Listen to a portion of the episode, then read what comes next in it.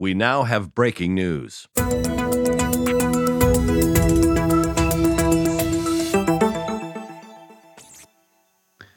Hallo zusammen, hier sind wieder die Strategen für euch und diesmal wieder mit einer heißen News-Folge, weil sich einfach echt viel tut. Und wer sind wir? Ich bin der Dominik und dabei ist natürlich auch der Stefan. Und ja, wir haben News und irgendwie habe ich das Gefühl, ich hatte völlig Unrecht mit meiner Prognose zu äh, dem Jahr 2024, weil ich ja eigentlich, ich hatte ja eigentlich gehofft, es wird ein bisschen ruhiger, was die Branchen-News angeht. Ja, hat ja, nicht so es, geklappt. Es reißt nicht ab. Es reißt nicht ab. Das ist äh, wirklich schlimm. Ähm, aber bevor wir damit anfangen, wollen wir doch erstmal über die positiven Sachen oh ja. reden, oder? Weil ein paar positive Sachen gibt es ja dann doch. Es kamen nämlich neue Strategiespiele raus. Und bevor wir dann uns in das Loch der schlechten Neuigkeiten begeben und darüber debattieren, warum, wieso, weshalb und warum wird es denn einfach nicht besser, ähm, lass uns erstmal bei der schönen Seite bleiben. Jawohl. Und äh, wir haben ja schon äh, im Vorgespräch gemerkt, da gibt es eine Überschneidung an Spiel. Und äh, was hast du denn da rausgesucht? Das Ganze Ja, ich nennt weiß sich, glaube ich, ich gebe dir einen Tipp, hat was mit äh, einem Cycle Ich zu weiß tun. nämlich gar nicht, wel ja, genau, ich, ich habe es vermutet. Ich wusste aber nicht, welches denn die Überschneidung war, was wir da rausgesucht hatten. Wir hatten darüber nämlich schon mal gesprochen in einer der früheren News-Folgen. Ähm, es geht um den Publisher Dedelic. Ähm, die haben ein neues, beziehungsweise ein recht kleines Unternehmen, einen Entwickler aus Istanbul, ähm, gefunden, Core Engage, und die haben New Cycle entwickelt. Und New Cycle, Stefan, das hatten wir auch mal diskutiert mit dem anderen Stefan, mit dem Stefan Wirth, weil es da um was geht, weißt du es noch? Ja, natürlich weißt du es noch, du hast es auch reingeguckt äh, auf deiner Liste. Naja, ist halt äh, Städtebau und Survival und das Ganze sieht doch ein bisschen ähnlich aus wie ein äh, Titel, der uns sehr bekannt vorkommt. Ja, wie Endzone. Ja. Und als der Titel nämlich bekannt wurde, habe ich noch gar nicht richtig gesehen, dass es sich um New Cycle handelt und wer da dahinter steht, sondern ich habe nur die Bilder angeguckt und dachte, ach krass, da ist es. Endzone 2. Jawohl. Und es kommen die ganzen Ja. Sachen, die ich kritisiert hatte, kommen mit rein. Ähm, dass du frei bauen kannst, dass die Straßen irgendwie nicht mehr eckig äh, zu verlegen sind. Und dann so, warte mal, das ist ja aber gar nicht Assemble. Ähm, Dedelic, okay. Und dann gelesen und ähm, da dachte ich dann, ach krass, da bin ich ja jetzt mal gespannt, wie der Stefan Wirth darauf reagiert, weil ähm, den hatten wir dann in unserem Podcast und wie er reagiert hat und äh, was der ähm, davon hält. Also wer den Stefan Wirth nicht kennt, der ist der Lead-Entwickler ähm, bei Gently Mad Studios, die für Endzone ähm, verantwortlich sind. Und Endzone 2 ist ja mittlerweile auch angekündigt und ähm, könnt ihr schon supporten ähm, auf der Kickstarter-Seite. Dann hört noch mal in unsere Folge, ich glaube, es war Folge Nummer 6, wenn ich mich richtig erinnere, ähm, wo wir über Endzone sprechen. Da hat nämlich der gute Stefan auch ein paar, ähm, ja, wie soll man sagen, seine Ansichten bezüglich New Cycle zum Besten gegeben. Ja, ist Folge 6 tatsächlich. Und äh, wir präsentieren euch ja nicht nur exklusive News, unsere Ansichten und Ausblicke und Wirtschaftsinfos, äh, News, ähm, sondern äh, natürlich auch regelmäßig fantastische Gäste. Und das ist ähm, hier in dem Fall die Folge 6 der Show. Und das Spiel sieht aber auch ich finde, sieht schon ziemlich gut aus. Ich dachte bei New Cycle beim Namen erst, hat sich Denalik jetzt gedacht, okay, nachdem hier ein bisschen, äh, wir ein bisschen Tiefs haben, beginnen wir einen neuen, neuen Zyklus unserer Spieleveröffentlichung und nennen das Spiel jetzt New Cycle. Aber das ist natürlich wahrscheinlich nur ein Zufall. Nein, ist natürlich nur Spaß. Also New Cycle äh, sieht äh, ziemlich, ziemlich cool aus. Und wenn ihr, glaube ich, so ein bisschen Fable für das Ganze habt und nicht warten könnt auf den Nachfolger, auf äh, Teil 2 von Endzone, dann kann das natürlich euren Hunger auf diese Art von Spiele schon ein bisschen äh, als Snack befriedigen. Oder vielleicht auch mehr, wer weiß das schon. Ich habe es persönlich noch nicht gespielt, aber auch der Preis ist ziemlich attraktiv. Ne? Also es wird ja jetzt im Early Access recht günstig verkauft, so um die 30 Euro, bisschen darunter. Ich glaube, 26,99 war der Preis. Ne? Das Ganze soll jetzt ja. ungefähr ein Jahr im Early Access bleiben. Ähm, und ich glaube auf jeden Fall, dass es mehr ist als nur ein kleiner Happen. Also zumindest versprechen die, die Bilder und äh, das Video verspricht schon relativ viel. Ähm, das Setting ist ähnlich, muss man sagen, wie bei Endzone. Deswegen hatten wir es da damals auch besprochen. Ähm, und was sich auch noch sagen lässt, äh, die Delic hat sich schon zu Wort äh, gemeldet. Und ähm, die sprechen von einem herausragenden ähm, Launch und das freut mich auch sehr für die Delic, weil die hatten ja gerade ähm, jetzt zuletzt mit ihrem Gollum-Debakel auch keine ganz einfache Zeit. Ähm, wir kommen auch später noch äh, drauf zu, die sind ja auch gekauft worden. Ähm, und nach Gollum hat man dann eben auch entschieden, dass sie sich rein aufs Publishing fokussieren sollen in Zukunft. Und da scheint es jetzt auf jeden Fall mit dem ersten äh, Titel, der in diese Ära dann fällt, ähm, auf jeden Fall einen guten Start zu geben. Ja, Bewertungen sehen auch ziemlich gut aus, bis auf so ein paar Ausreißer. Hier gibt es jemanden, der wirft vor, dass hier nur Assets wieder recycelt wurden, kombiniert mit, mit äh, KI-Generierung. Aber ähm, die größten äh, der größte Teil der Bewertung sieht sehr positiv aus. Also, ja. Ich tue es nur ungern, Stefan, aber ich muss dich auch noch mal ganz kurz äh, korrigieren von gerade. Du sagtest, wir haben hier die exklusiven News. Ähm, das sind leider keine exklusiven News, aber aktuelle News sind es. Ja, ja, ex ex exklusiv wäre etwas, was nicht.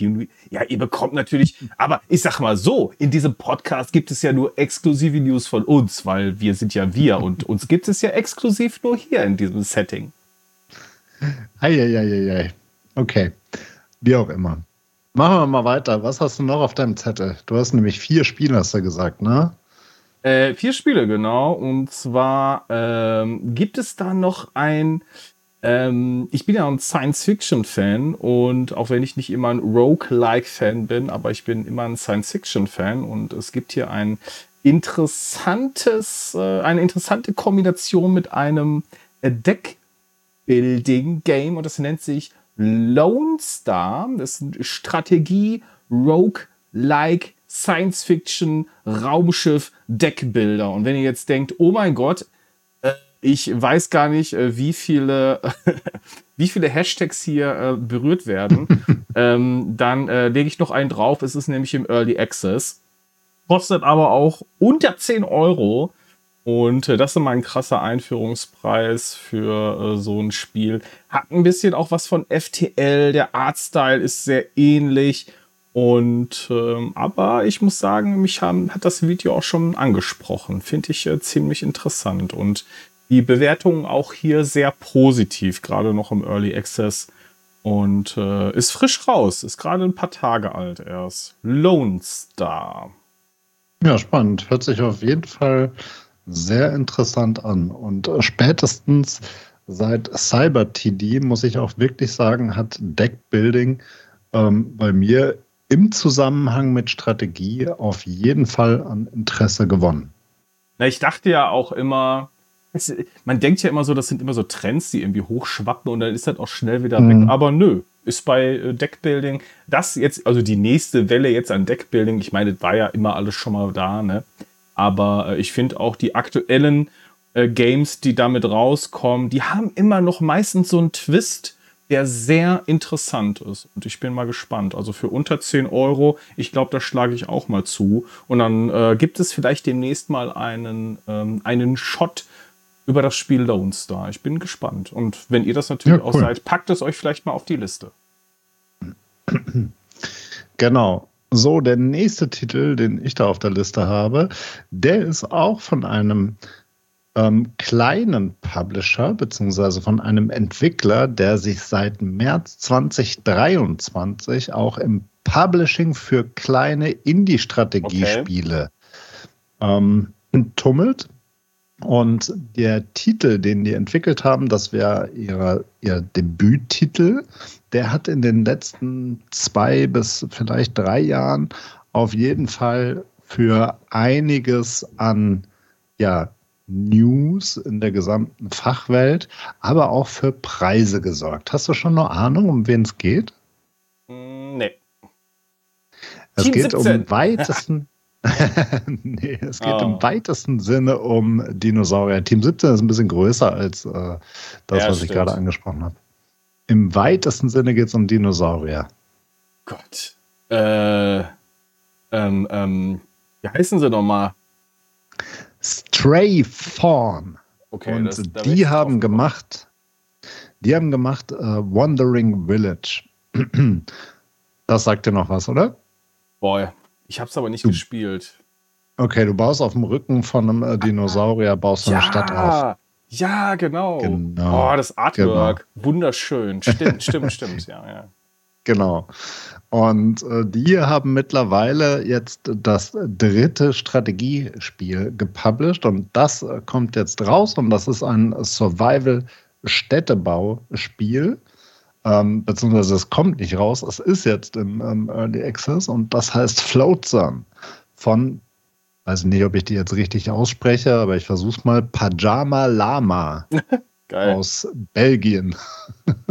okay. Genau. Survival-Städteaufbauspiel. Man spielt auf dem Wasser und muss im Prinzip Müll einsammeln, um so das Wasser zu säubern und sich da seine Stadt dann ähm, mit aufzubauen. Und das hörte sich von der Story super, super ähnlich an. Ah.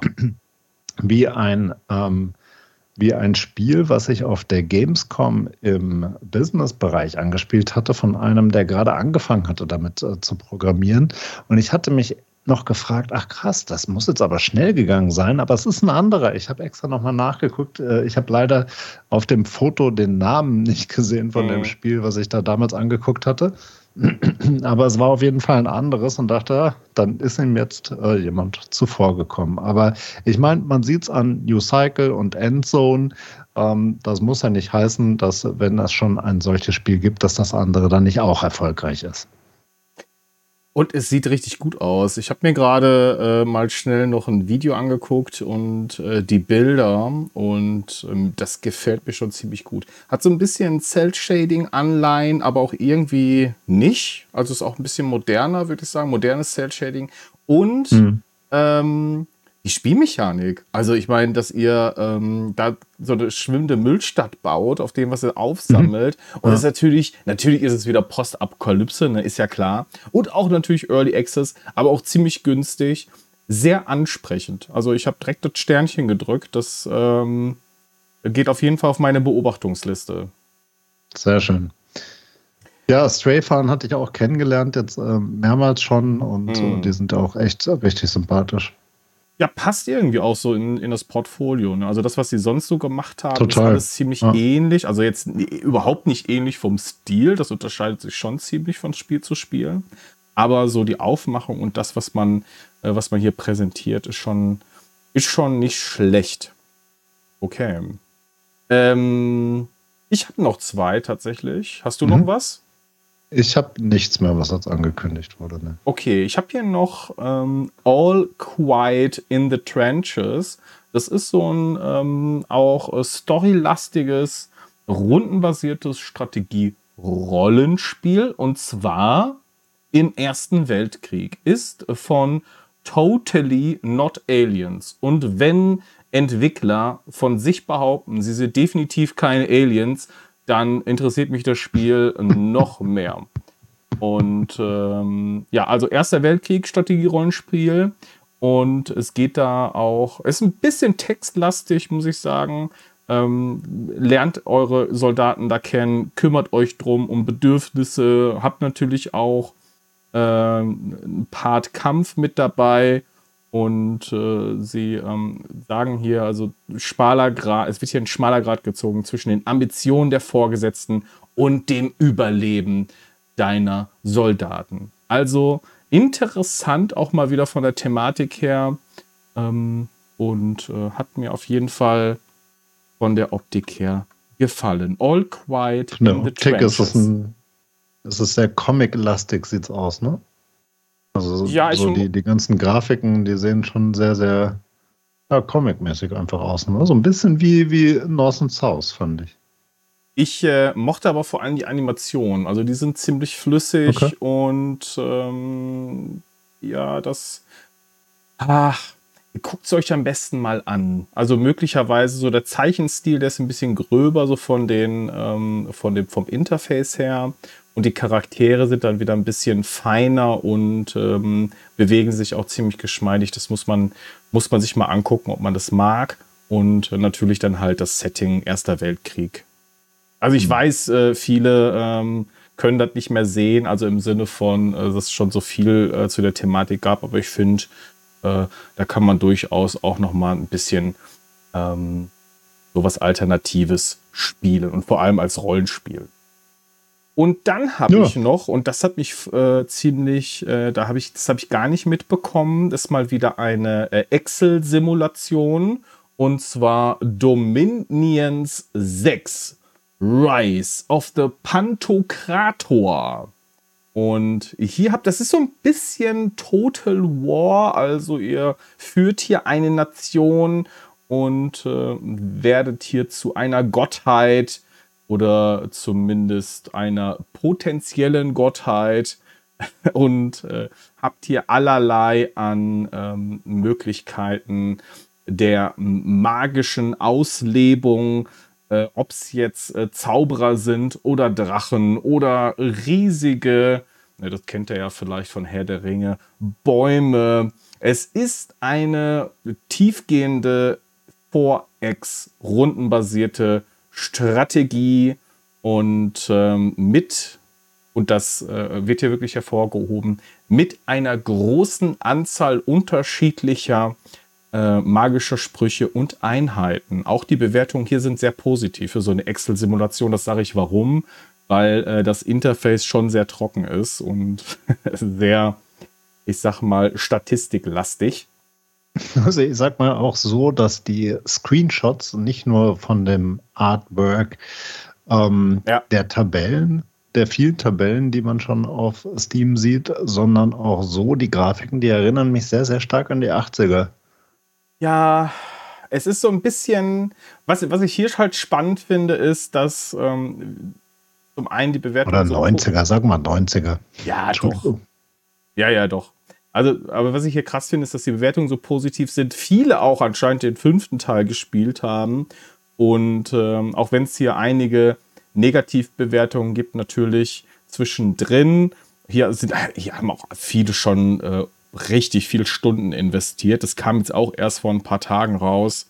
Ähm, fand ich krass. Ist auch so neben, nebenher gelaufen. Ich kannte das noch gar nicht. Die Dominions-Reihe äh, ist von Ill Winter Game Design. Ist auch, ich weiß gar nicht, ob die anderen Titel auf Steam waren. Ich habe jetzt nur den hier gefunden. Und, äh, aber die sind sehr ambitioniert. Also kann man sich mal anschauen. Ist aber ein Titel, der nicht ganz so günstig ist. Normpreis liegt rund um 40 Euro. Äh, aktuell auch ein Einführungsangebot. Äh, ist äh, nicht nur Singleplayer, ihr könnt auch online zusammenspielen. Hat sogar einen LAN-Modus. Da muss man ja heute schon mit der Lupe suchen äh, bei den Spielen, die das noch anbieten. Aber ihr könnt auch online miteinander spielen und sogar im Koop. Da wird einiges geboten. Also ich glaube, äh, wenn ihr euch nicht abschrecken lässt Last von äh, der Optik, dann äh, kann man hier ein tiefgehendes 4X-Spiel finden. Ja, krass. Ja, bevor wir zu den Wirtschaftsnews übergehen, ich habe noch ähm, eine News von Paradox und Colossal Order. Und äh, die hat mich gerade heute ähm, erst okay. Äh, erreicht. Ähm, und zwar geht es um City Skylines 2. Hier sind ja noch ein paar Sachen angekündigt gewesen, ja. die noch offen sind. Und da haben die ähm, Entwickler, also Colossal Order, die haben gesagt, das läuft alles nach Plan. Und sie freuen sich, dass auch nach einem Gespräch mit ihrem Publisher Paradox ähm, der ja, der, der Konsolen ähm, Release planmäßig rauskommen soll. Ähm, planmäßig genau haben sie nicht gesagt, wann, also irgendwo 24. Okay. ähm, aber, und deswegen nenne ich es jetzt, ähm, das Mod-System, das kommt jetzt. Da gibt es jetzt ein Datum für. Und zwar, ähm, wer da nochmal nachhören will, in einem unserer vorigen News-Folgen haben wir es davon gehabt, dass Paradox jetzt auch einen eigenen Mod-Service aufmacht, Paradox Mods, und damit auch den Weg einschlägt, dass die Mods auf allen Systemen vorhanden sind. Und gerade die Consoleros äh, dürfte das sehr, sehr stark freuen. Ähm, und hier hat Colossal Order jetzt eben gesagt, im März, Ende März startet die Beta-Phase für ihr Modding-System und ähm, es wird dann sowohl Code-Modding als auch Paradox-Mods zur Verfügung stehen. Die ersten ähm, ja, Kits gehen jetzt wohl ähm, irgendwie raus an die ähm, bekannten Entwicklern, so wie ich das verstanden habe. Also ein paar Leute werden da jetzt äh, sich schon dran begeben. Und dann mit Ende März soll das Ganze dann in der Beta-Phase released werden. Ähm, was ich auch noch gelesen habe, ähm, das ist jetzt nicht so neu, aber für die einen oder anderen vielleicht dann doch neu, ähm, dass sie auch an einem neuen DLC für City Skylines schon arbeiten und da haben sie bekannt gegeben, dass das schon so gut wie fertig ist und hier auch kurz vor Release steht. Und zwar ist es das Expansion Pack Beach Properties. Also es wird um Strandgebäude im weitesten Sinne irgendwie gehen. Ich finde das äh, spannend, dass sie hier schon ankündigen, DLCs rauszubringen, obwohl die Konsolenversionen ja, ja vorher angekündigt waren und ähm, noch verschoben wurden. Ne? Ja, ah, ja, okay. Ähm, okay, ich äh, hätte auch noch eine Kleinigkeit. Und ähm, zwar zu Total War Pharao. Wie ihr ja wisst, mhm äh, liebe Freunde. Und ähm, naja, ich habe ich hab ja irgendwie das Spiel lieb gewonnen auf der Gamescom und dann äh, konnte ich ja nicht warten und musste sofort, als es rauskam, mir dieses Spiel unter den Nagel reißen. Und dann hieß es ja irgendwann Refund von einem großen Teil ähm, von dem, was ich äh, für das Spiel ausgegeben habe, weil man den Preis angepasst hat, weil man die Community wohl ein bisschen enttäuscht hat. Ich habe davon ja nicht so wirklich viel mitbekommen, weil ich so dachte, so ich habe einfach Spaß mit diesem Game, aber das kam wohl nicht so gut an bei der eingefleischten Community. So vor allem mhm. auch wegen fehlender Roadmap oder nicht eingehaltener Versprechen. Ja, kann man so sehen.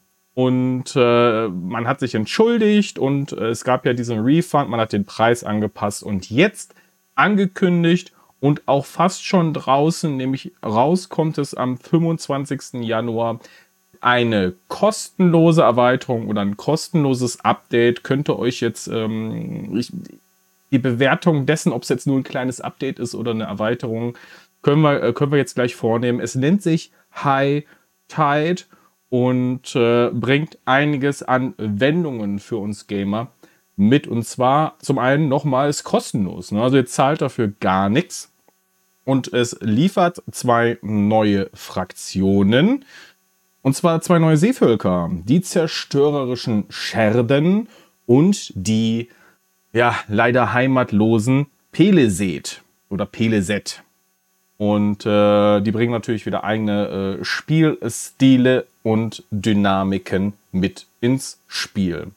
So, die Scherden sind erstmal angeführt von Iolaos und äh, da ist der Fokus auf Zerstörung. Die haben Fähigkeiten, um Reiche zu zerstören. Also da seht ihr schon, da geht ordentlich was ab. Und vor allem auch Landschaften zu verwüsten. Ne? Der Fokus ist hier klar ausgerichtet. Auf der anderen Seite haben wir die Peleset äh, unter der Führung von, ich versuche es mal auszusprechen, Valvetes. Und die wollen allerdings eher ein neues Reich errichten. Und äh, deren Strategie äh, ist mit Fokus auf zerlegbare Streitwagen und das Land gegen jeden Widerstand zu erobern. Es gibt 37 neue Einheiten, ihr bekommt neue spezialisierte Infanterie und das habe ich ja schon erwähnt, einzigartige Streitwageneinheiten. Ich bin sehr gespannt, was da noch kommt. Ne? Es dauert ja nicht mehr allzu lange, da kann ich da mal reingucken. Ähm, und neue Formationen sollen mit dabei sein, neue Angriffstaktiken. Das ist aber noch nicht alles. Und es gibt auch noch das neue Konzept der Schmiede deinen eigenen Pfad-Tradition. Zwei neue Spielmechaniken, Pfad des Marodeurs und der Pfad der Seevölker. Und äh, hier können wir dann dynamisch unsere Strategie im Spiel anpassen, um das noch ein bisschen mehr zu personalisieren. Und äh, da freuen wir uns auf jeden Fall ähm, denn noch mehr Spielmechaniken reingepresst in ein sowieso schon umfangreiches Spiel. Wer möchte das denn nicht? So, was haben wir noch? Es gibt noch so einen Hordenmechanismus, ähm, wo ihr belohnt werdet, wenn ihr Siedlungen verwüstet. Okay, das nehme ich erstmal so auf. Ähm, und eine Säulen der Zivilisation Mechanismus, der euch in Krisenzeiten Vorteile verschafft. Das ist noch ein bisschen kryptisch, da kann ich mir noch nichts drunter vorstellen, aber ich werde es für euch natürlich austesten. Was haben wir noch? Ja, das ist, glaube ich, so das, was dieses Update High Tide vor allem ausmacht. Wirkt schon so ein bisschen wie so ein kleiner Download-Inhalt, so ein bisschen kleiner DLC, mehr als ein äh, Update. Aber ähm, ja, ich teste es für euch an. Am 25. Januar geht's los, also jetzt ganz bald. Ja, spannend. Okay. Dann glaube ich, äh, kommen wir zu der Marktsituation und den Wirtschaftsnews, richtig? Yes.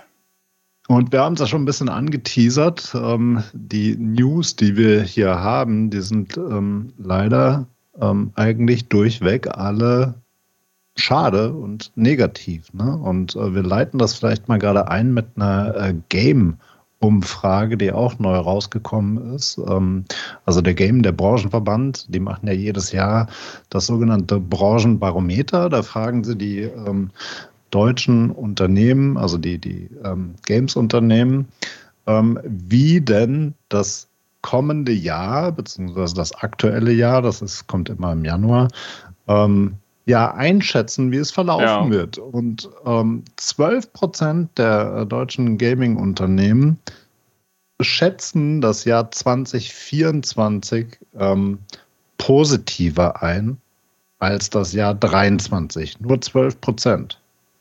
Das ist das heftig. Ist schon, das ist heftig, genau. Wobei allerdings 40 Prozent davon ausgehen, dass sie selbst positiver als in 23 dastehen werden. Okay. Das ist ganz spannend. Ne? Ja. Also das, das lässt ja hoffen, dass ähm, zumindest immerhin knapp die Hälfte ähm, sieht sich selbst positiv und eigentlich sollten die ja meisten Ahnung von sich selbst haben. Ähm, man muss leider aber auch sagen, wenn man sich die Historie ein bisschen anguckt, ähm, beispielsweise Anfang 23 sind auch nur 9% davon ausgegangen, dass okay. das Jahr negativ abschließen wird oder negativer abschließen ist, muss man sagen. Und wir wissen alle, wie 23 dann gelaufen naja. ist. Ne? Ja. Naja. Ja.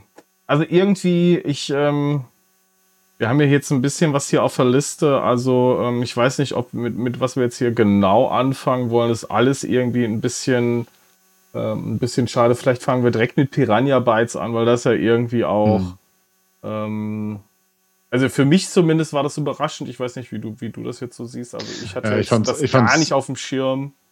Ja, ich, ich, hatte ein bisschen was gehört, aber ähm, das waren alles mehr oder weniger Gerüchte.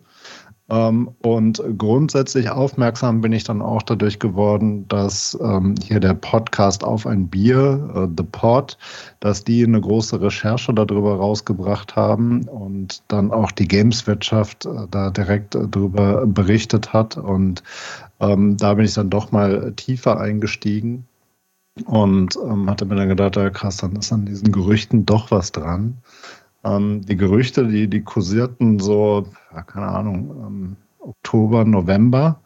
Und im November hatte man dann auch schon die ersten Anzeichen gesehen, nämlich ähm, dass äh, die Videocasts auf einmal abrupt ähm, aufhörten von Piranha Bytes.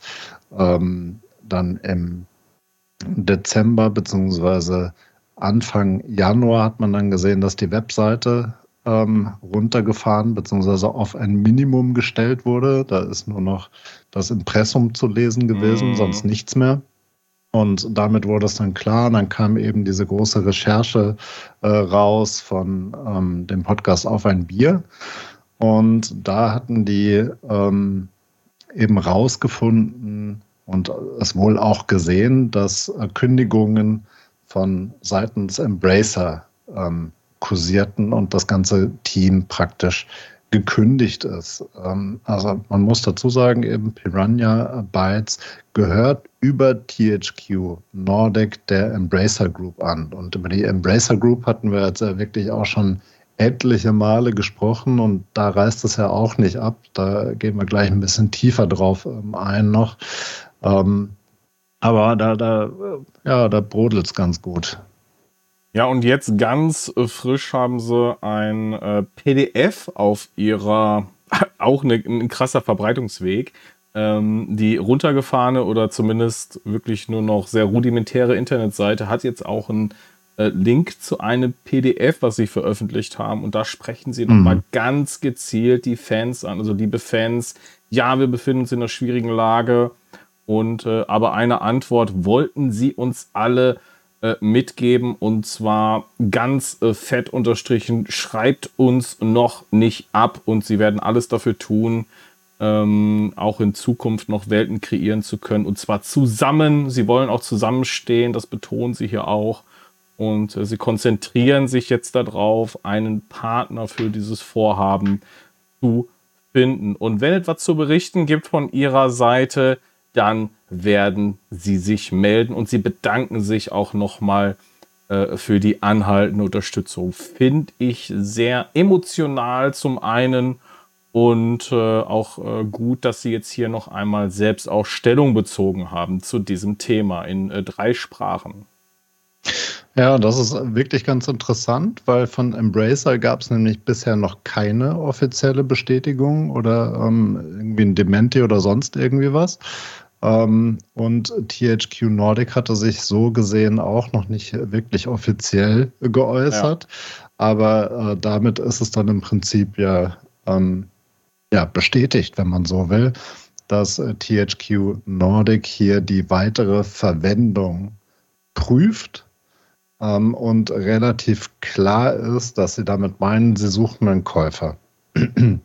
Und hier gibt es auch schon die, die wildesten äh, Spekulationen, aber vielleicht fangen wir da auch mal bei ähm, A an, weil viele es doch dann eben noch nicht gehört haben oder ähm, ja, darüber informiert sind. Wer, was macht Piranha Bytes überhaupt? Wer sind die? Ähm, das ist ein Urgestein der äh, deutschen Total. Spieleindustrie, muss man sagen. Ähm, die sind für Titel wie äh, Gothic, Elex ähm, etc. Ähm, was sagt man, verantwortlich, ähm, haben die gebaut. Ähm, Elex 2 lief dann unter den Erwartungen. Ähm, ja. So viel weiß man auch. Für Elex 3 gab es eine Förderung, eine Bundesförderung von ähm, grob 3 Millionen roundabout. Ähm, also auch nicht wenig. Ähm, man kann davon ausgehen, dass diese Förderung schon verausgabt wurde. Trotzdem ist es nicht gängige Praxis, dass wenn die verausgabt wurde und das Spiel noch nicht raus ist, dass die dann vom Förderkatalog verschwinden. Ähm, das Spiel ist aber gestrichen worden. Also hier kann man eben schon davon ausgehen, dass dieses Spiel dann so, wie es geplant war, nicht rauskommt. es gibt aber eben über die Recherchen, die gerade eben angesprochen wurden, dann auch die Spekulationen darüber, ähm, dass man durchaus willens oder offen ist, hier verschiedene Lösungsmöglichkeiten äh, zu suchen. Ähm, und zwar heißt das im Klartext letzten Endes, man kann sich überlegen, Piranha Bytes als Marke beziehungsweise als Brand stehen zu lassen und zu verkaufen. Man kann sich auch vorstellen, die IPs ähm, mit zu übernehmen, ähm, Elex. Ob das jetzt gut oder nicht gut ist, das, mhm. äh, glaube ich, muss dann der jeweilige Interessent äh, für sich betrachten. Ähm, aber hier ist auf jeden Fall einiges möglich. Und ich würde auch sagen, ja, ganz abschreiben kann man es noch nicht. Ähm, dennoch ist natürlich die aktuelle Wirtschaftslage in dem Gesamtkontext auch nicht wirklich rosig. Das Geld sitzt nicht locker. Ähm, Investoren sind sehr, sehr zurückhaltend. Ähm, es gibt im Moment einfach wirklich viele, viele Spiele, die rauskommen. Deswegen ist ein Release-Start auch schwierig. Ähm, also in Summe sieht es halt einfach nicht wirklich positiv aus, muss man sagen. Ja, Elex hat mich auch nicht überzeugt, muss ich sagen. Obwohl es eigentlich ein Perfect Match für mich ist. Aber ich ähm, war aber auch nie, also bitte nicht hauen. ich war aber auch kein wirklicher Gothic-Fan. Wahrscheinlich liegt es daran, dass mir, ähm, dass mir die Art. Wir haben ja schon einen gewissen Stil, Spiele zu entwickeln, den sehr viele Menschen lieben. Und äh, mich hat das irgendwie nicht angesprochen. Auch Ryzen nicht. Gab es ja auch immerhin drei Teile. Gothic gab es drei Teile. Elix wäre dann jetzt der dritte Teil gewesen. Es gibt ja Elix und Elix 2, ähm, die ja eher eine Science-Fiction-Ausrichtung haben. Ist natürlich weil die haben schon eine sehr beeindruckende Geschichte äh, hinter sich und viele wollten ja dann auch noch mal eine Neuauflage von Gothic und haben ja mhm. lange, lange, lange gewartet und hätten das natürlich auch sehr gefeiert, wenn das ähm, von Piranha Bytes hier umgesetzt worden wäre ähm, oder in äh, der Form. Aber ja, mich hat das, aber das hat ja jetzt nichts damit zu tun, das ist jetzt nur meine persönliche mhm. äh, Gaming-Einschätzung. Ich war da noch nie besonders von angesprochen, fand das aber sehr, sehr, sehr, sehr jetzt out of the blue und sehr schade. Äh, und ich mhm. hoffe und drücke sehr die Daumen, dass es da zu einer äh, positiven, ähm, zu einem positiven Ausgang für Piranha Bytes kommen kann und dass sie sich dann wieder darauf konzentrieren können, halt zu tun, was sie halt am besten können, nämlich dieses Spiel halt so auch zu entwickeln.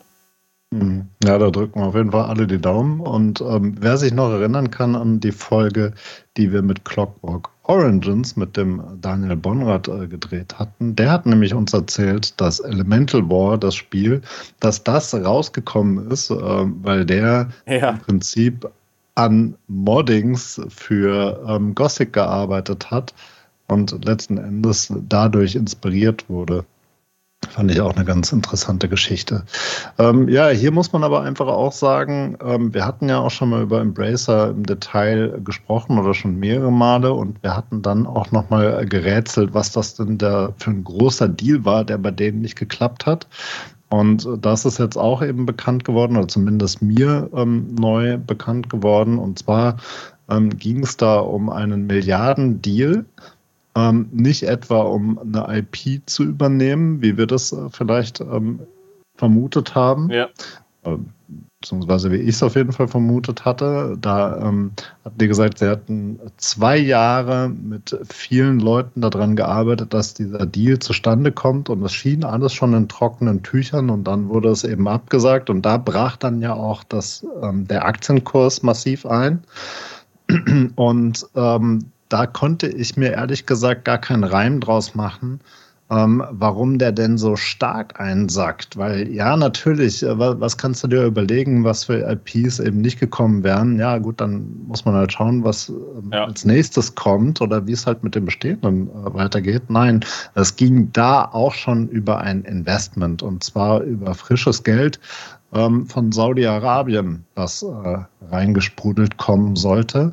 Und dieser Deal war eben gescheitert und äh, das heißt dann im Prinzip auch, ähm, da fingen vermutlich dann eben so langsam auch die Geldprobleme an.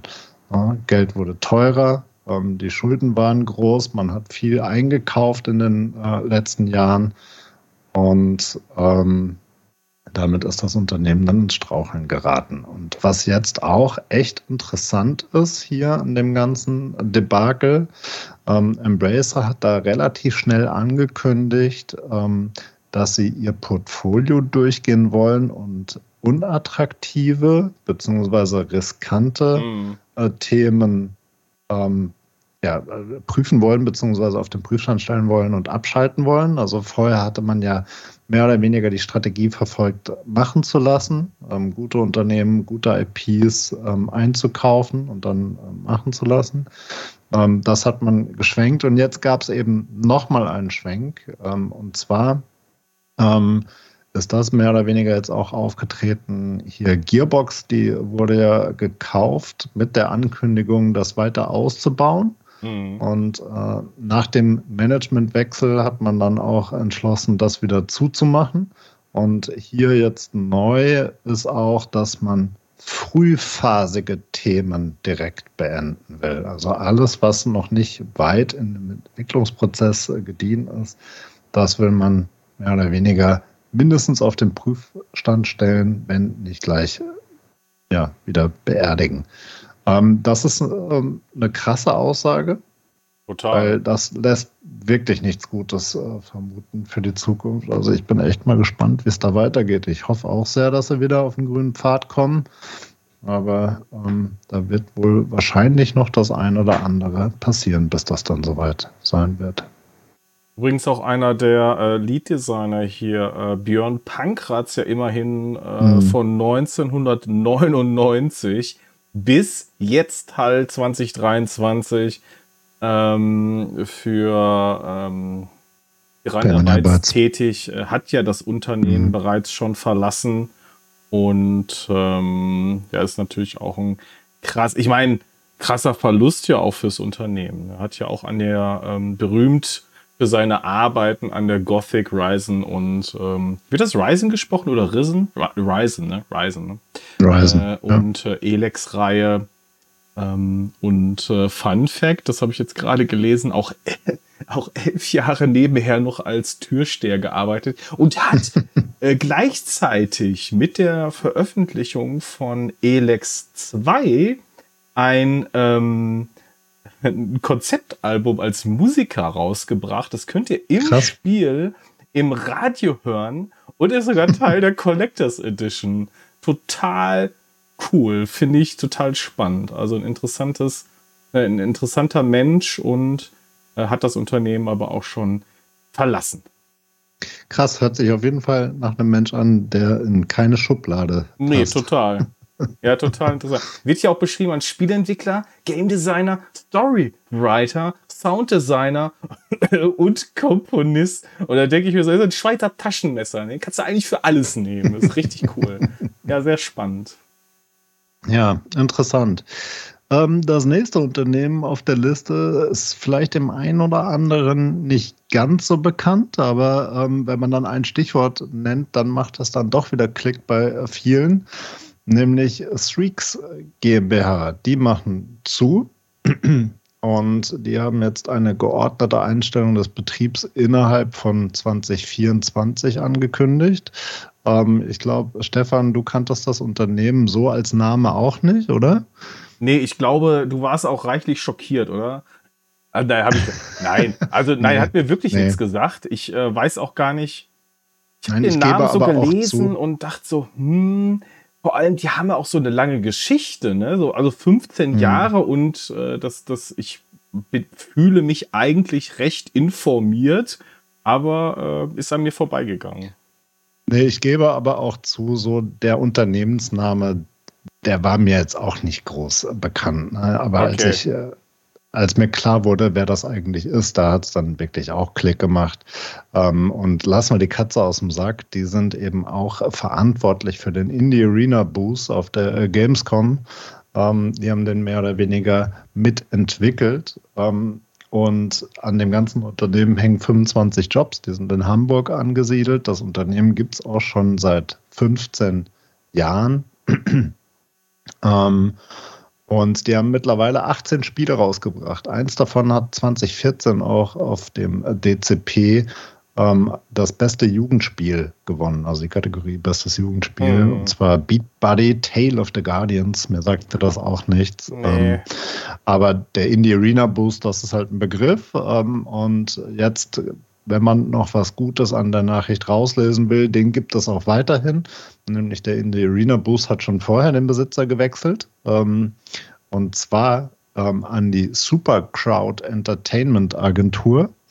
Ähm, und ähm, jetzt, wenn man da ein bisschen recherchiert, wer das dann ist, stellt man auch fest, ach, die Vornamen sind ja dieselben. Ja, genau. Der CEO ist genau derselbe, dem auch die Streaks GmbH ähm, gehört.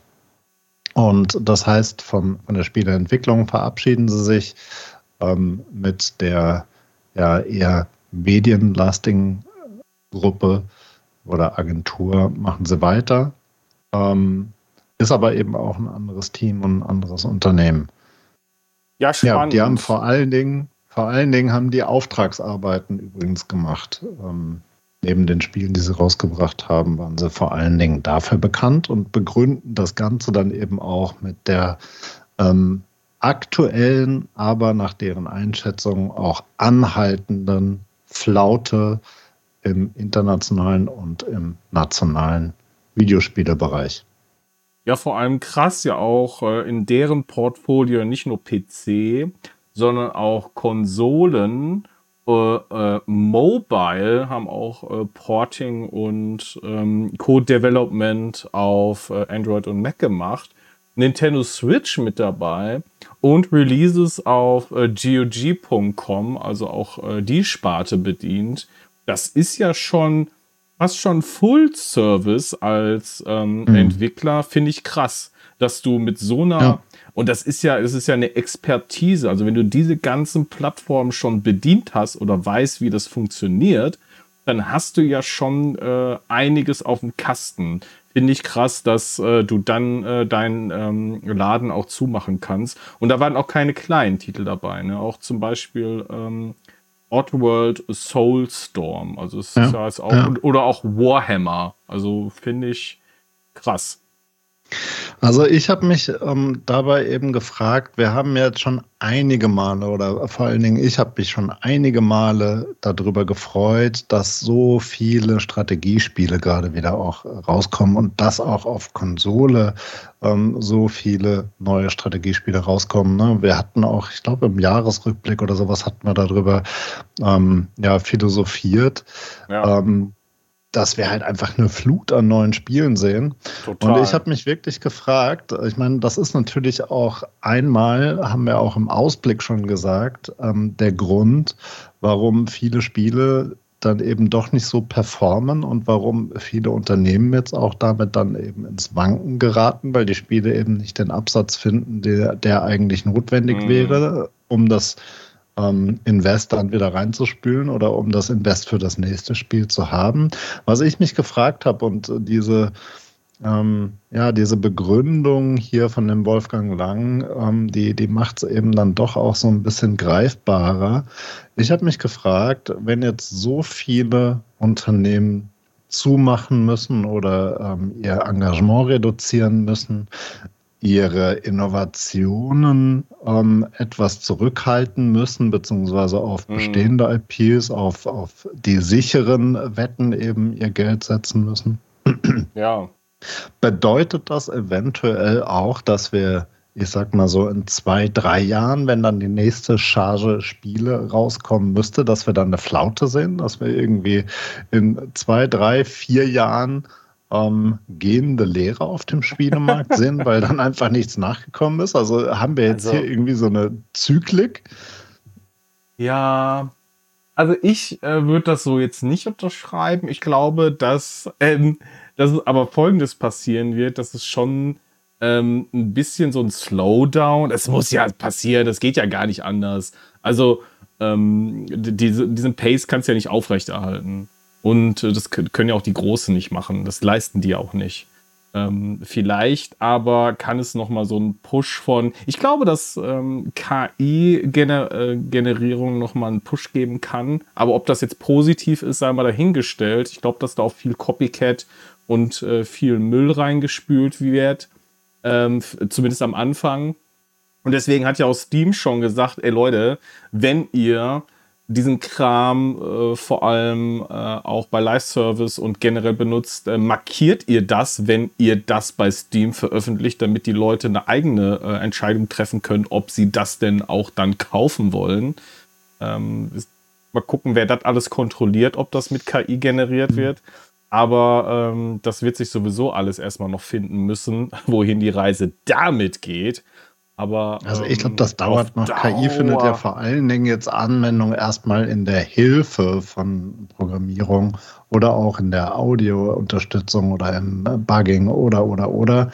Aber dass da jetzt wirklich äh, komplette eigene Spiele mit erstellt werden können, ich glaube, das dauert noch ein bisschen. Ähm, und was, was ich halt auch sagen muss, diese ganze Flut an neuen Spielen, die kommen ja eigentlich gar nicht so sehr von den Großen, sondern eher von den ganz Kleinen und Neuen. Ne? Wir hatten ja auch äh, darüber berichtet, ja. dass so viele neue Studios auch aufgemacht haben oder gerade auch während der Pandemie ja ganz, ganz viele Leute auch in die Spieleentwicklung auf einmal äh, reingegangen sind. Und ich glaube halt schon, das wird jetzt zunehmend hart für diejenigen, die gehofft haben, damit jetzt den Durchbruch zu schaffen, weil sie eben auch merken, okay, die, die Publisher, die halten ihr Geld zurück, äh, das, das wird alles enger. Ähm, Investorengelder sind auch nicht da, ähm, Geld sonst kriegst du auch nicht so, wächst nicht auf den Bäumen etc. Ähm, die Bundesförderung wissen wir auch, ähm, ist alles andere als äh, planbar. Ähm, insofern muss man da wirklich gucken, was da weitergeht. Da hätte ich aber noch gar nicht so sehr den, den ähm, ja, da würde ich die Hoffnung nicht aufgeben, dass das weitergeht. Ich habe eher Sorge bei den mittleren und bei den großen. Aber spannend auch, dass äh, Ubisoft dann wiederum äh, es doch mal wieder hinbekommen hat, ein gutes Spiel rauszubringen und ähm, sofort belohnt wird. Da bringen sie einen Prince of Persia, The Lost Crown raus, so ein Sidescroller mhm. in dem Universum. Und das Ding räumt einfach die Wertungen so ab und die Leute eskalieren. Bleibt aber hier halt auch zu hoffen, dass das sich auch in Verkäufen niederschlägt, weil das ist ja so das Ding damit kriegst du die ja auch. Ne? Erst bringen sie Mirage raus, dann bringen sie jetzt diesen Titel raus. Mhm. Und was kommt jetzt als nächstes? Ich hoffe, Ubisoft kann sich da als einer der Großen ähm, auch äh, wieder so ein bisschen zurücknehmen und fokussieren. Ja, total. Hatten die nicht auch einen Avatar-Titel rausgebracht? Ja, auch der, auch sehr erfolgreich. Ja, ne? Sehr erfolgreich. Eben, und was mich, was mich total gewundert hat, man hat so viel Gutes über Avatar gehört, man hat so viel Gutes über, ähm, hier, mhm. was hast du gerade gesagt, Prince, Prince of Persia ja. ähm, gehört. Und was trotzdem nicht passiert ist, dass der Aktienkurs bei denen in Gang kommt. Im Gegenteil, ja. der rutscht weiter ab. Ja. Was, was, was geht? Das ist echt strange. Was los? Ach so, ja, das ja vor allem auch. Oh, dann hat sich Ubisoft ja gedacht, hm, jetzt wo wir so viele gute News haben, was machen, was können wir denn jetzt tun, um das Ganze wieder so ein bisschen zu versauen? Ah, gehen wir doch unser Ubisoft Plus Abo an und äh, äh, äh erhöhen erstmal die Preise. Und sie haben das, stimmt, es gab das mal so ein, äh, es gab so ein Founder Abo, was du hattest, äh, was du damals mit Cloud Gaming zusammen äh, vergünstigt bekommen hast, das wurde komplett gestrichen. Also der Preis, der läuft jetzt quasi oder ist ausgelaufen und äh, entweder wurden die Abo gekündigt oder halt umgestellt auf den neuen Preis, nämlich schön erstmal, ich glaube, 5 Euro teurer. Also ich glaube, es war 14 Euro und dann jetzt sind es ja knapp 18 Euro. für das Abo, wenn es denn haben willst. Und jetzt, ähm, und nur äh, das PC-Only-Abo gibt es auch nicht mehr in der Form, sondern es gibt nur noch so ein Classic-Abo mit einer ausgewählten, es sind 47 Titel, obwohl 50 versprochen sind auf der Webseite, 47 Titel, die Ubisoft als Klassiker ansieht. Zum Beispiel auch Far Cry 6, was meiner Meinung nach nicht wirklich ein Klassiker ist, aber die ganzen wirklichen Klassiker, auch Splinter Cell etc., nicht dabei. Und das ist so das Basic-Abo, was sie jetzt anbieten für äh, rund, sieben, äh, rund 8 Euro im Monat. Und dann gibt es noch das teure Abo mit so ziemlich allen Titeln von Ubisoft plus Vorabzugriff plus andere Perks, die ihr noch oben drauf kriegt. Die Deluxe Editions kriegt ihr und könnt Cloud Gaming nutzen und all, all in quasi für 18, äh, für rund 18 Euro. So, und das war dann die Idee, die Ubisoft hatte. Und äh, das alles zusammen hat jetzt nicht dafür äh, gesorgt, dass man ähm, großes Vertrauen in die ganze Geschichte hatte. Das haben, diesen Spin haben sie nämlich schon mal gebracht. Und das war nämlich, wurde auch nicht positiv aufgenommen. Und dann bringen sie wieder halt so fantastische Titel raus, wo du so denkst, so, boah, Leute, was ist los bei euch? Also ich glaube ja grundsätzlich, dass ähm, der Trend, der langfristige Trend auf Monatsabo ist auf jeden Fall gegeben. Also das, das wird kommen. Ich glaube nur nicht, dass es wirklich jedes Studio oder jeder Publisher auch wirklich schafft, sein eigenes Ding da durchzukriegen. Ne? Und ähm, klar, dass die es jetzt alle, dass die Großen das alle mehr oder weniger jetzt versuchen, finde ich logisch und auch ähm, nachvollziehbar. Aber wenn du dann halt einfach auch sowas siehst wie Microsoft äh, mit dem ähm, Xbox Game Pass, ne, da hast du halt wirklich dann so viel drin und das auch tatsächlich mit Krachern vom ersten Release-Tag äh, weg zu einem günstigeren Preis. Ähm, ja, das steht meines Erachtens einfach nicht im Verhältnis. Muss aber dazu sehen, Ubisoft wird das wahrscheinlich auch als Vorbereitung auf den Activision Blizzard Deal oder die Flut der Activision Blizzard Titel in ihren Store äh, machen, weil jetzt wird erstmal das Setting gelegt für höhere Preise des Abo generell. Und dann kann man ja vielleicht noch optional die Activision-Titel, äh, die dann eben über Ubisoft exklusiv vertrieben werden, ähm, eben entweder mit einpreisen mhm. oder noch als Zusatz buchen oder aber ähm, die sind dann noch mal komplett außen vor. Also das wird ja noch mal spannend zu sehen, wie Ubisoft die spannend, Titel äh, ja. da noch mit einbindet. Also ähm, eine das interessante stimmt, Entwicklung. Ja. Das stimmt. Übrigens, der Bobby Kotick ist jetzt auch weg. Ne? Der, ja, ähm, stimmt. Der ist ja auch noch weg. Mein Gott, das ist ordentlich. Was, was ist da los, hör mal? Ja. Wobei das abzusehen war. Ne? Ja, ja, also das, war das, das, war mir von ja, Anfang an klar. klar. dass wenn Microsoft da reingeht, dann werden sie nicht, nicht so ein, auch nee, wenn nee. er ähm, ja Rang und Namen hat und eine Riesenhistorie und das ähm, Unternehmen Activision Blizzard sicher sich sehr, sehr stark geprägt hat.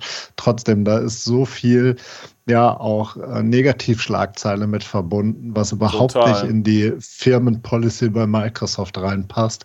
Und ähm, das ist auch so ein eigener Charakter, der dann sich auch schwer unterordnen lässt. Insofern, das, mhm. das war logisch, dass das passiert. Ja, ist jetzt auch gut so. naja. Ähm, ich habe noch drei Unternehmen, ja. ähm, die weitere Schlagzeilen in den letzten zwei, drei Wochen von sich geben haben lassen, teilweise auch jünger.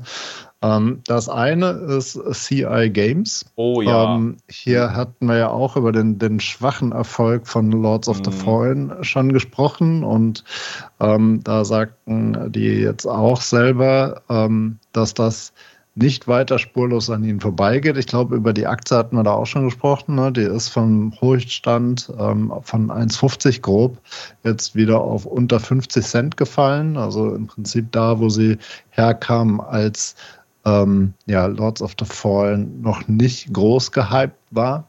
Ähm, und die fallen jetzt weiter. Ich glaube, sie standen jetzt zuletzt auf 40 Cent, äh, nachdem sie dann eben auch bekannt gegeben haben, jetzt müssen die ersten Leute gehen.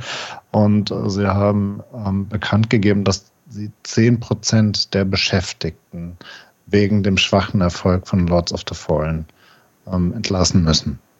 Ich kann das auch von den Games gar nicht einschätzen, war nie so ähm, meins. Also ich weder äh, die diversen Brain College Spiele, Art of Murder, Combat Wings und wie sie alle heißen und auch ähm, Lords of the Fallen also das war alles nicht so, hat mich nicht so angesprochen, ehrlich gesagt. Deswegen war das, äh, natürlich kannte ich dann halt Lords of the Fallen. Ne? Und deswegen hat es mich so ein bisschen überrascht, dass das dann doch nicht den erwarteten Erfolg gebracht hat. Aber ähm, wie hast du das so beobachtet? Also ich muss sagen, ich habe Lords of the Fallen habe ich zum ersten Mal gesehen, als das auf der ähm, Gamescom, mhm. ich meine, es war 2019, ich bin mir gerade nicht mehr sicher, ähm, als einer der Trailer ähm, hier in der ähm, Opening äh, Nightlife angekündigt wurde. Und da bin ich so richtig aufmerksam auf die geworden. Vorher, die waren mir nicht unbekannt. Ne? Sniper kennt man ja auch. Die, die Sniper-Serie, die kommt von CI Games. Ähm, dennoch, ähm, mit so einem großen Titel, mit so einer herausragenden Grafik, ähm, sind die bei mir auffällig geworden. Ja, okay. Ja, und die, die Sniper-Serie ist, glaube ich, so mehr oder weniger das ähm, bekannteste, was sie auch gemacht haben vorher. Also hier Sniper Ghost Warrior. Ja. Ja, gut, die äh, sagen mir zumindest vom Namen her was, ja. Ja. Naja, ähm, außerdem über Thunderful hatten wir ja auch schon ein paar Mal Mhm. gesprochen und hier gibt es auch wieder neue News. Ähm, wir hatten beim letzten Mal ja darüber gesprochen, dass sie einen Käufer für ähm, HeadUp suchen. HeadUp ist ähm, die, ähm, ja, der Publisher und ähm, Entwickler, den sie, ich weiß nicht, ob es vor Corona oder während Corona war, gekauft haben. Ich glaube, es war noch vor Corona, ich bin mir gerade nicht mehr sicher. Aber da wird jetzt eben ein, Käufer wieder gesucht und jetzt auch klar, dass das auch äh, Studio Fisbin ähm, betrifft. Und ähm, bekannt geworden hier ist, dass jetzt äh, 20 Prozent der Stellen streichen wollen, was ähm, im Endeffekt circa 100 Leute bedeutet. Sie haben hier auch eine Zahl dazu bekannt gegeben. Sie wollen ähm, rund 8 bis 9 Millionen Euro einsparen, weil sie zu viele Investitionen, die sich jetzt als nicht nachhaltig herausstellen in Mhm. der aktuellen Marktlage und in der Prognose ähm, getätigt haben. Und das, das war zu viel, was sie jetzt eben nicht verdauen können. Und der CEO sagt auch hier, ähm, ja, es ist eine traurige Entscheidung, ähm, aber er sagt, und das ist eine, eine krasse Aussage, sie müssen das tun, um überlebensfähig, um die Überlebensfähigkeit zu sichern. Also er sagt dann auch in einem ähm, weiteren Satz irgendwo, er glaubt schon, dass sie dadurch auch stärker der Zukunft gegenüberstehen. Das sind ja so die, die allgemeinen normalen äh, Floskeln. Aber in dieser Deutlichkeit äh, zu sagen, ähm, sie kämpfen ja eigentlich gerade ums Überleben, ähm, das fand ich auch überraschend. Ja, krass. Das stimmt. Ja, Thunderful in Summe ist auch kein kleiner Publisher, muss man sagen. Oh Mann. Aber eine Sache, ein, einen haben wir noch, oder? Einen haben wir noch und der hat mich auch echt äh, getroffen. Ähm, Focus Home. Hier ähm, haben wir das, ähm, ich weiß gar nicht, ob wir das in der News genannt haben oder nicht. Ich glaube aber ja, dass ähm, der Börsenkurs hier extrem auch gelitten hat, wie bei allen zuvor genannten ja auch. Ähm, aber hier ist jetzt wirklich innerhalb von einem Jahr und das eben nach Corona, also ja, in, in Corona liefen sie ja alle gut, das wissen wir. Und nach Corona Mhm. gab es einen großen Dip. Davon war aber Focus Home gar nicht so sehr betroffen, sondern jetzt kürzlich erst sind die groß ins Wanken geraten. Und das war, fand ich eben das Überraschende. Also ähm, vor einem Jahr, Anfang 2023, hatten die noch einen ziemlich soliden ähm, Aktienkurs mit grob 50 Euro. Und der ist mittlerweile auf ähm, grob 15 Euro runtergekommen. Und zuletzt eben auch gab es hier einen großen Dip, ähm, als die Q4-Zahlen 2023 bekannt wurden. Nämlich erst da hat man gesehen, ähm, dass die über 40 Prozent schlechter Mhm. waren als im Vorjahr. Und ähm, das, obwohl eigentlich gute Titel von ihnen rauskamen. Und jetzt eben, was heißt das für die Prognose? Ähm, in der Prognose geht man davon aus, dass die Titel, die jetzt kommen, eben nicht mehr so kräftig sind und dadurch die Zahlen nochmal schlechter werden und so sich eben dann auch der ähm, Kurs ja mehr oder weniger erklären lässt. Ähm, das Spannende hier fand ich aber, ähm, was sie jetzt eben auch diese Woche noch ähm, erklärt haben, ist, dass sich Focus Home nochmal umbenennen wird. Und zwar werden die ab 1.4. Stefan, weißt du es? Ja, es war ja Focus Home, dann war es Focus Entertainment und äh, jetzt wird es was ganz anderes, nämlich äh, kein Focus mehr, sondern Pull-Up Entertainment. Genau. Pull-Up Entertainment sollen Krass. die jetzt zukünftig heißen. Und ähm, das soll sich in drei Teile gliedern, nämlich in Vertrieb und Marketing, in Indie und Retro und in die Studio Division, zu der dann eben auch Deck 13 gehört. Und Deck 13 hatten wir auch erwähnt, hat beim DEP im Dezember ähm, ist das als bestes deutsches Studio gekürt worden. Ähm, Und hier gibt es gleich auch nochmal eine ganze Reihe ähm, interessanter Sachen, die man dazu sagen kann.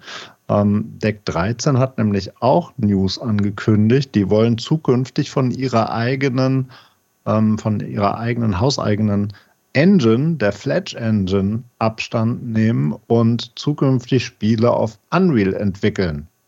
Ähm, Atlas Fallen, das ist ja ähm, mhm. auch ihr neuester Titel, ist auf der Fletch Engine entwickelt worden und den werden sie da auch noch weiter supporten, damit eben auch die Engine noch nicht komplett, ähm, ja, wie sagt man? Ähm, Abgeschrieben? Abschreiben, Abgesetzt. genau, oder, oder in die Abstellkammer legen oder verschwinden lassen, sondern das wird schon noch, noch ja. ähm, weiterentwickelt darauf. Aber die neuen Spiele, die dann kommen, die sollen eben auf Unreal ähm, laufen. By the way, kleiner Hint schon mal, wer Atlas Fallen noch nicht kennt, Interesse dran aber hat, da hört ihr vielleicht mal nächste Woche bei uns rein. Mehr kündige ich jetzt noch nicht dazu an. aber eben auch äh, hier ähm, ganz interessant eben, ähm, wie es da um die Mutter im Focus Home dann aktuell gerade bestellt ist. Das ist ähm, natürlich auch wieder schade. Ähm, wie, wie siehst du den neuen Namen? Wie erklärst du dir das? Ja, Pull-up, ne? Von vorne wie von hinten kannst du es natürlich jetzt so aussprechen, das ist ja kein Problem. Also easy äh, Z zumindest. Aber ich mochte eigentlich auch die Firmierung, weil ähm, das war halt für mich jetzt eine, eine, Gewohnheit. Also von Focus Home zu Focus Entertainment fand ich eigentlich recht schön, hat sich bei mir auch eingebrannt und hat für mich für auch eine bestimmte Art von Spielen gestanden. Ähm, ich äh, war oder bin auch immer noch sehr gespannt auf Banishers, was ja ähm, demnächst rauskommt. Äh, sie haben ja auch ein richtig gutes Portfolio eigentlich ähm, die mich auch ansprechen von den Titeln. Ja, mhm. also ich meine, es äh, Plug Tale, ne? Also da, das, da sprechen ja noch Generationen von, von diesen Titeln. Ähm, oder auch die, die Cities-Reihe, Cities XL damals ähm, und City Life, Divinity war mit dabei, also richtige äh, Banger, auch Game of Thrones hatten sie hier noch am Start. Und äh, auch Runaway, wer ähm, jetzt eher so in die Adventure-Reihe geht, natürlich Action-RPG, Deck 13, ähm, federführend mit The Search und Technomancer. Also das sind wirklich äh, Trackmania, hallo? Die haben da wirklich ähm, mhm. richtig was am Start. Und Vampire, ich weiß, da sind auch viele ein Fan von. Ich fand auch Werewolf, äh, The Apocalypse ziemlich gut. Ähm, und ja, also mit dem Namen kann ich nicht wirklich viel anfangen, wenn es jetzt nur darum geht. Ich bin aber auf Banishers sehr gespannt und ich hoffe, dass das gut performt. Hoffe ich hm. wirklich. Ja, sehe ich genauso. Ne? Hier Blood Bowl, über die hatten wir auch schon gesprochen. Ja, ähm, auch. Das hatten sie auch gepublished. Ähm, und die ganzen Radsportmanager, kennst du da einen von? Das ist ja auch eine Riesenserie gewesen. Nee, also das ähm, mir vor allem ja positiv in letzter Zeit in Erinnerung geblieben. Atlas Fallen und mhm. äh, ganz groß halt, wobei Aliens Dark Descent ja auch, und ähm, auch Atomic Heart. Ne, das ist ja ein bisschen kontroverser ähm, diskutiert zu Release gewesen, aber dann natürlich auch maximal groß mit A Plug Tale, das ja auch einfach überall mhm. ist und gewesen ist und dann auch durch Abos durchgereicht und hier mal veröffentlicht. Ja. Äh, Humble Bundle auch, das haben sie schon ziemlich gut auch äh, vermarktet. Die haben das auf dem Kasten. Ja, definitiv. Wirklich.